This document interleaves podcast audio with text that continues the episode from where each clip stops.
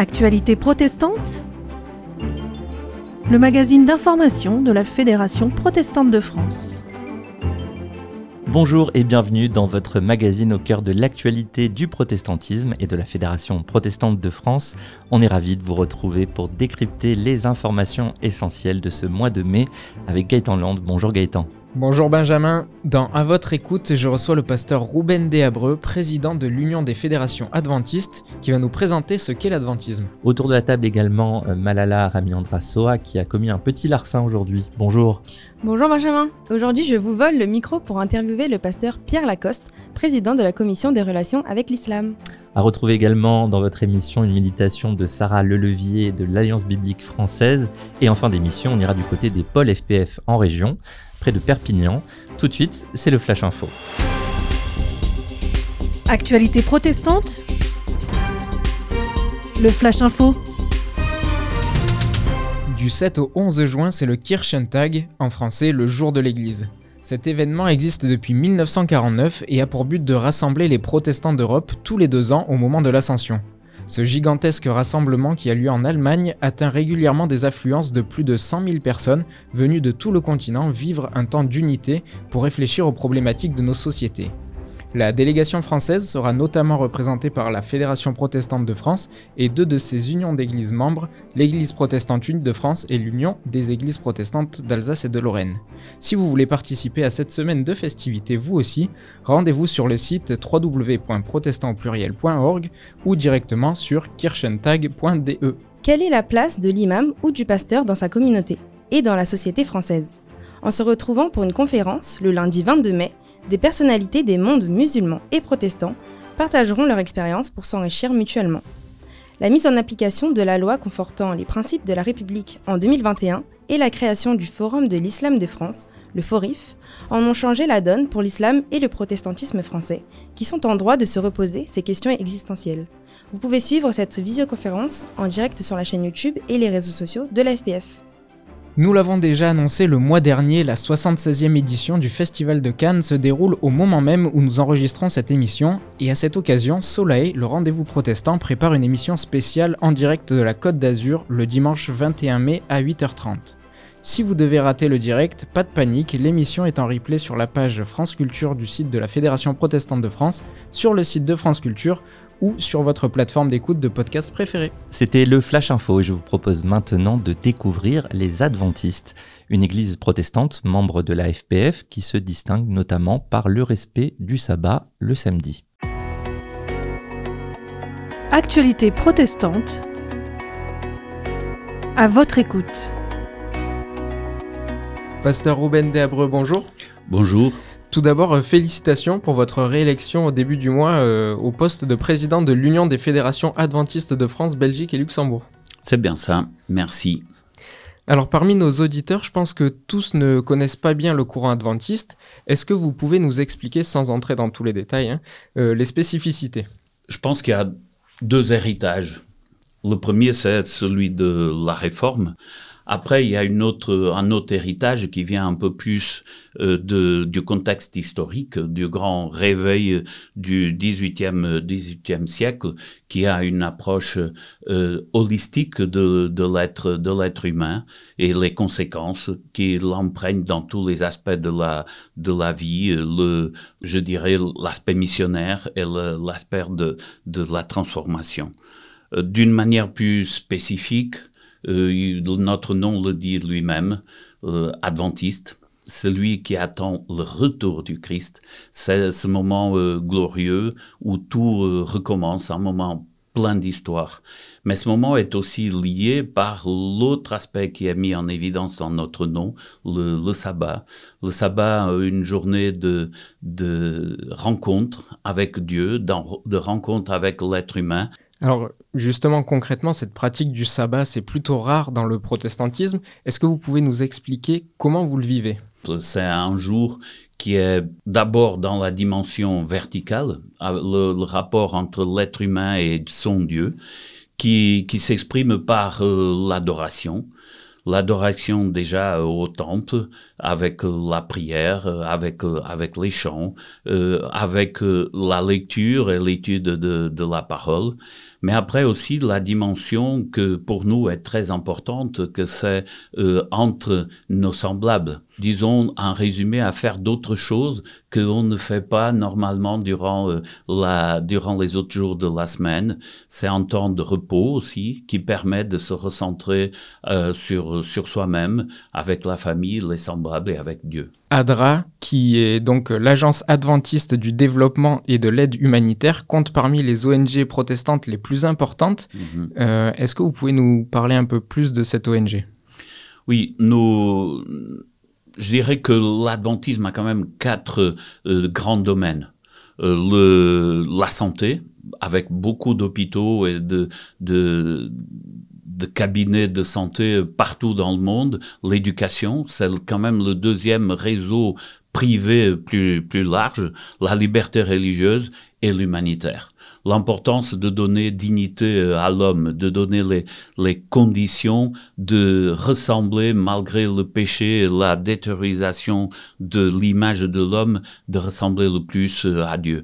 Et nous avons une attention particulière à l'urgence, comme le cas que nous avons eu euh, récemment, soit, soit en Ukraine, soit en Turquie, mais nous avons surtout un intérêt dans le développement et à porter des projets qui euh, puisse, quand tout le monde parte, euh, puisse rester euh, et faire développer, soit en apportant des puits, euh, en apportant des biens essentiels, mais aussi avec la formation pour ne pas seulement donner à manger, mais donner aussi les moyens de pouvoir survivre. Pasteur Ruben Deabreux, merci de nous avoir euh, présenté votre union d'église et de nous permettre de connaître un peu mieux la diversité du protestantisme. À bientôt. À bientôt. Merci beaucoup. C'était à votre écoute et pour plus d'informations sur l'église adventiste, rendez-vous sur adventiste.org. À noter également le 18 juin à 10h sur France 2, Présence protestante diffusera un documentaire à la découverte des adventistes. Je vous propose maintenant d'entrer dans un court temps de méditation et de réflexion biblique avec Sarah Lelevier, directrice éditoriale des éditions Biblio pour l'Alliance biblique française. Méditation. Amos chapitre 5 versets 21 à 24. C'est Dieu qui parle. Je déteste vos pèlerinages, ils ne sont rien pour moi. Je ne peux plus supporter vos rassemblements. Les animaux complètement brûlés, et les produits de la terre que vous m'offrez, ils ne me plaisent pas. Vos sacrifices de bêtes grasses, je ne les regarde même pas. Arrêtez de crier vos cantiques à mes oreilles. Je ne veux plus entendre la musique de vos harpes. Mais faites jaillir le droit comme une source. Laissez la justice s'écouler comme une rivière débordante.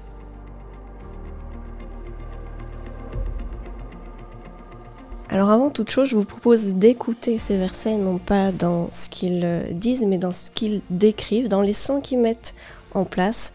On a les fêtes qui prennent place, ce sont des festins, le brouhaha ambiant se mélange à la musique jouée en continu, le bruit des bêtes que l'on s'apprête à sacrifier, les rassemblements, les assemblées euh, qui font résonner les voix des uns et des autres, et les chants et le son des instruments euh, qui sonnent plutôt comme un vacarme plutôt qu'un ensemble harmonieux plaisant à écouter. Alors tout ça forme beaucoup de bruit pour pas grand-chose, si ce n'est pour entendre un cri, celui de Dieu, faites jaillir le droit comme une source, laissez la justice s'écouler comme une rivière débordante.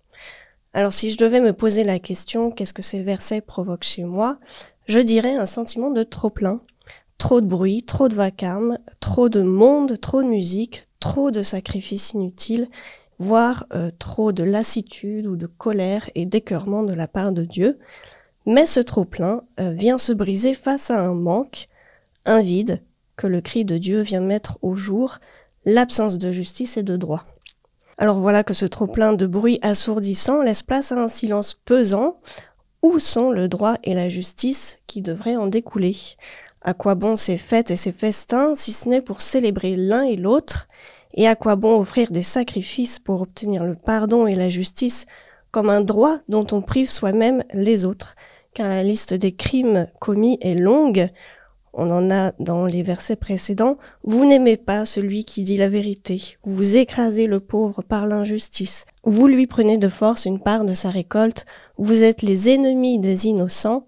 Au tribunal, vous empêchez qu'on rende la justice aux pauvres.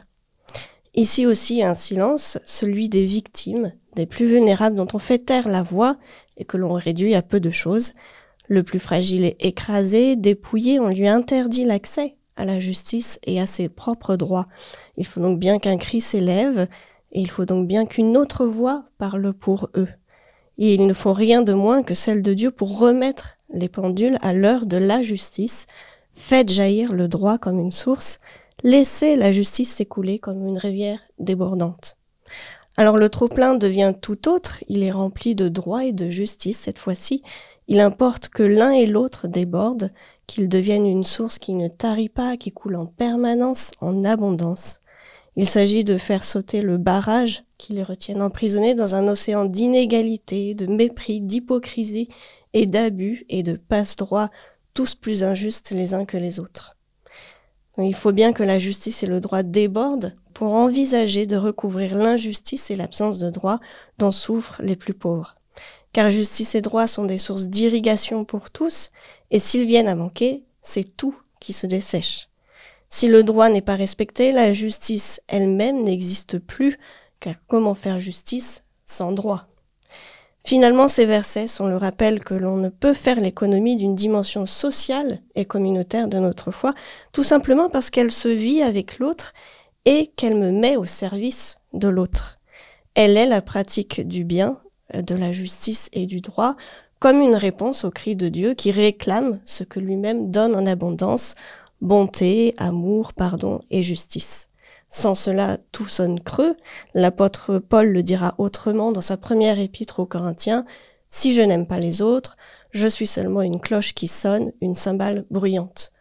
Encore une fois, du bruit pour rien, encore du vacarme qui cherche à couvrir l'inaction, l'indifférence, le mépris vis-à-vis de l'autre, Or, aimer, c'est aussi pratiquer la justice et le droit, c'est refuser de nier l'autre pour le réduire à ses vulnérabilités.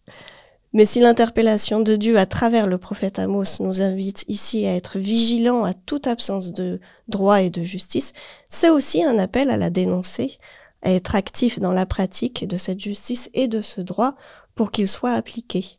C'est un appel à les rechercher activement dans nos vies, dans nos églises, dans nos lieux de travail, nos familles, etc. Car oui, comme l'écrit Paul quelques versets plus loin encore en Corinthiens, l'amour ne cherche pas son intérêt, il ne se réjouit pas de l'injustice, mais il se réjouit de la vérité. Alors que chacun puisse prendre cette parole pour soi, faisons jaillir le droit comme une source, Laissons la justice s'écouler comme une rivière débordante. C'était Méditation avec Sarah Lelevier, directrice éditoriale des éditions Biblio pour l'Alliance biblique française. Elle a partagé sur le verset biblique de l'année choisi par la FPF, Amos chapitre 5 verset 24. Tout de suite, dans l'invité d'actualité protestante, nous recevons le pasteur Pierre Lacoste, président de la commission des relations avec l'islam. Quel type de relations les protestants entretiennent-ils avec l'islam? Pourquoi dialoguer avec l'islam? Une plongée passionnante au cœur des relations interreligieuses avec cette interview témoignage menée par Malala Ramiandrasoa. Actualité protestante. L'invité. Pierre Lacoste, bonjour. Bonjour. Vous faites partie de la commission des relations avec l'islam. Quels sont les liens entre la Fédération protestante et l'islam en France? Mais Les liens sont anciens. Je pense que cette commission a été euh, présidée, animée par euh, plusieurs présidents avant moi, hein. Philippe Godin et puis Anthony qui a fait plusieurs mandats et qui a créé, Anne en tout cas je, sais, et Philippe aussi, elle a créé beaucoup de, relations euh, avec des figures de l'islam de France et en région aussi. Euh, ils ont organisé pas mal de choses au 47. Euh, ils ont même fait des publications sur divers sujets et euh, c'est des liens qui sont qui sont euh, pas nouveaux et qui marchent bien, je crois. Mm. Et par quels moyens entretenez-vous euh, ces liens avec l'islam? J'ai commencé mon mandat au, au, moment où le Covid s'est abattu sur la France. On a fait des relations islamo-chrétiennes en, en, visioconférence surtout. Et et des réflexions aussi en, visioconférence au sein de la commission. Voilà. Euh, mais on a quand même réussi à, à se voir. Donc on a pu, euh, dès qu'on a pu sortir un peu, euh, on a invité des personnes euh, à nous rencontrer au 47 rue de Clichy, comme euh, Khaled Bencher, qui est que je présente pas, hein, qui, qui qui fait la, qui réalise l'émission Question d'Islam euh, tous les dimanches matins sur France Culture. On a rencontré euh, des personnalités de l'islam de France et pas celles à qui on donne facilement la parole comme euh, Eva Janadin, qui est une, une imame. évidemment, elle n'est pas majoritaire, hein, vous pouvez imaginer ça. ainsi que Najat Benali, qui est rectrice, la seule rectrice de la mosquée de France, d'une de, mosquée en France. Euh, et elle est aussi coordinatrice du culte euh, musulman sur Paris. Donc c'est des personnes qui ont beaucoup de valeurs, beaucoup de choses à dire et qui sont qui sortent un petit peu de voilà des, euh, des sentiers battus. Ça nous intéresse beaucoup nous les protestants ça. Voilà donc les liens se font surtout je dirais de manière un peu opportuniste quand quelque chose se passe quand l'actualité fait sortir quelque chose, euh, on se met à, se chercher les uns les autres, à se rencontrer. Et, selon vous, qu'est-ce que la relation euh, protestant-musulman apporte euh, aux uns et aux autres? Ça, c'est une question qui, qui, est pas simple. on peut parler plus personnellement là, parce que je suis pas certain de pouvoir parler au nom de tout le monde. je peux parler que de mon expérience personnelle. Je j'ai rencontré des, musulmans qui, euh, euh, dans leur façon de croire et de pratiquer leur foi, euh, m'ont impressionné. Je donne un exemple si vous voulez, hein, Malala. Je, euh, nous, nous, les protestants, euh, en tout cas moi, pasteur protestant, je fais de la prière quelque chose d'un exercice assez libre en fait. Hein. Euh, on n'est pas, par le Notre Père, on, est plutôt dans une vie de prière improvisée, euh, euh, chacun selon sa façon de percevoir Dieu. dans sa spiritualité propre, c'est un petit peu le Christ nous y invite. Hein, c'est dans le jardin, c'est dans le jardin secret, dans le secret de la chambre. Alors que l'islam, lui, c'est la prière rituelle, c'est cinq fois par jour, avec les mêmes paroles, avec les mêmes choses et à, et à heure fixe.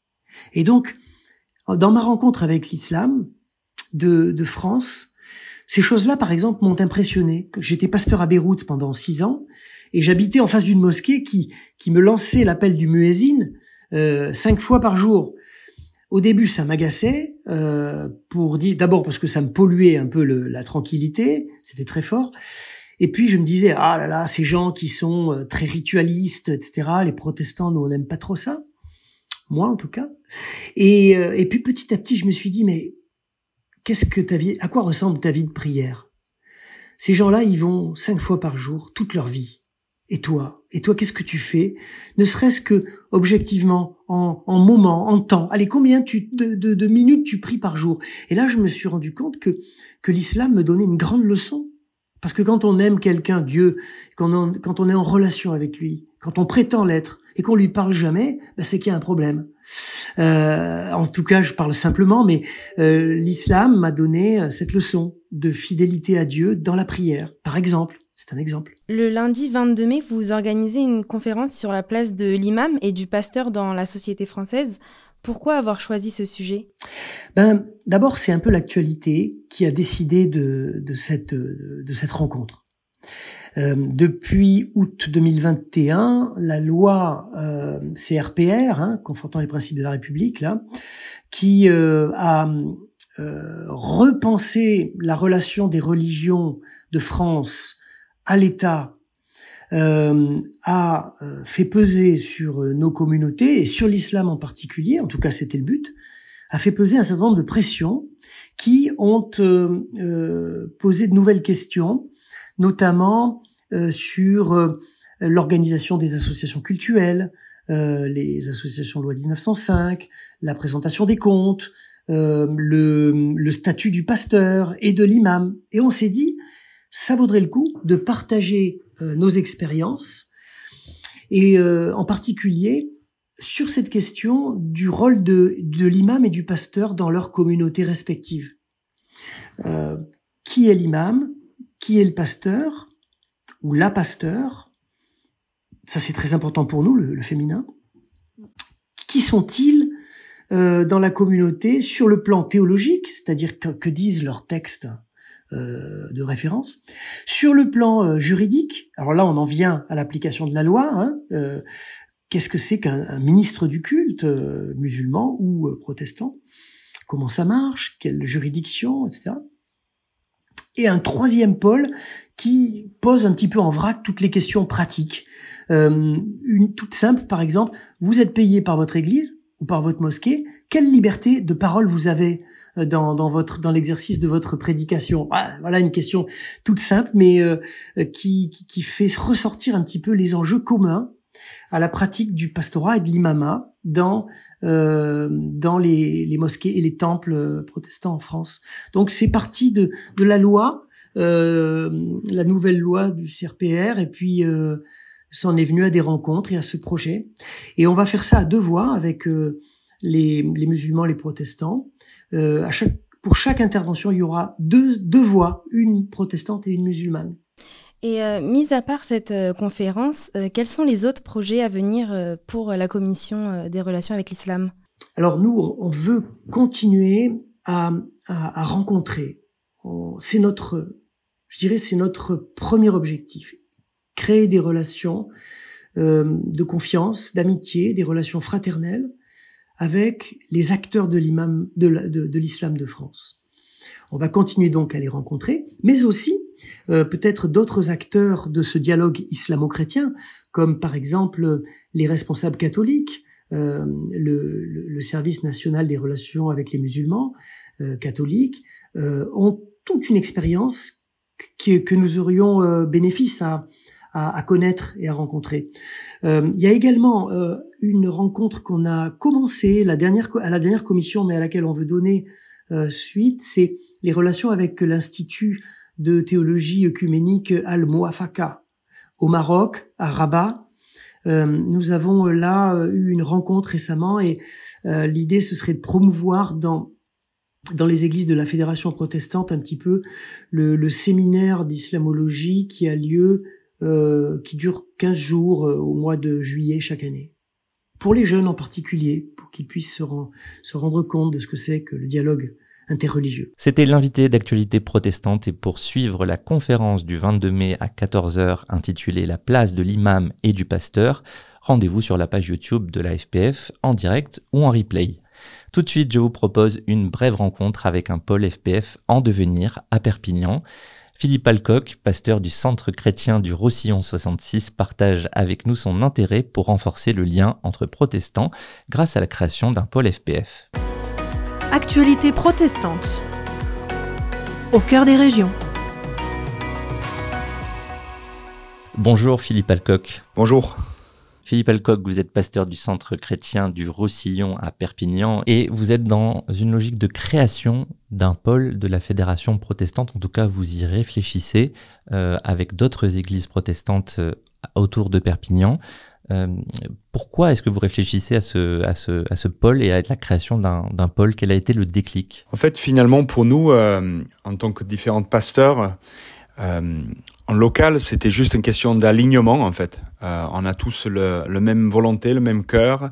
Euh, ça vient concrétiser déjà les choses qui sont déjà en place au niveau de comment nous vivions, nous vivons ensemble l'unité individuelle entre nous.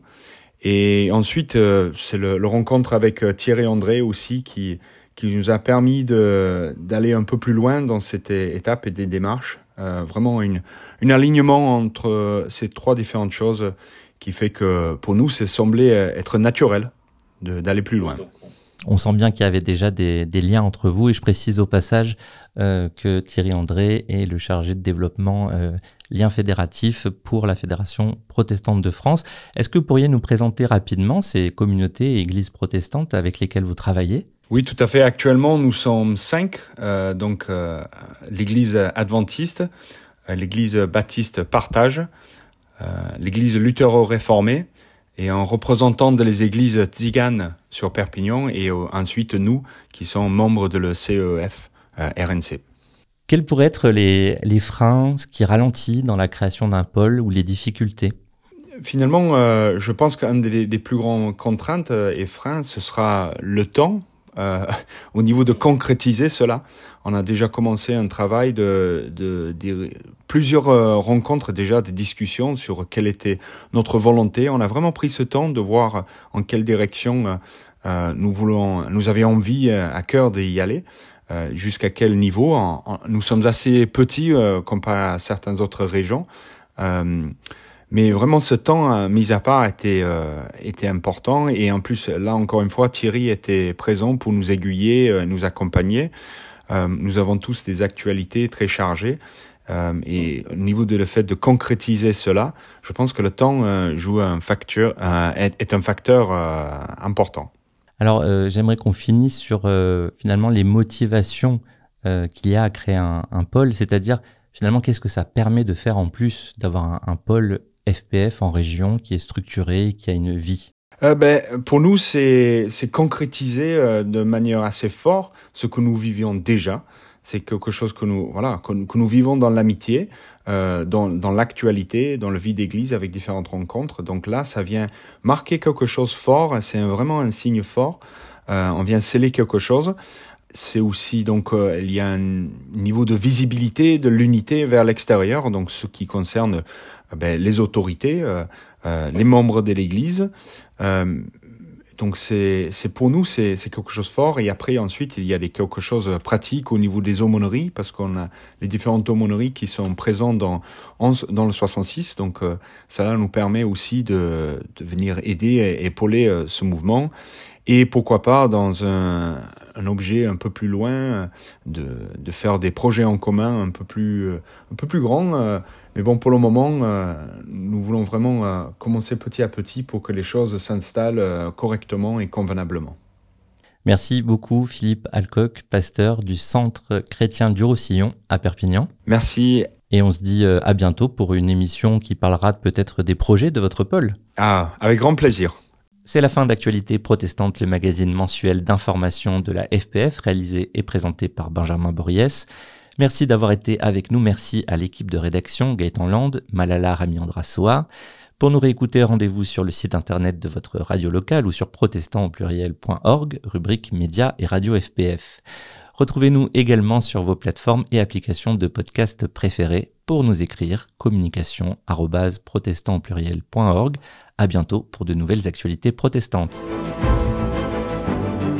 Actualité protestante Une production de la Fédération protestante de France.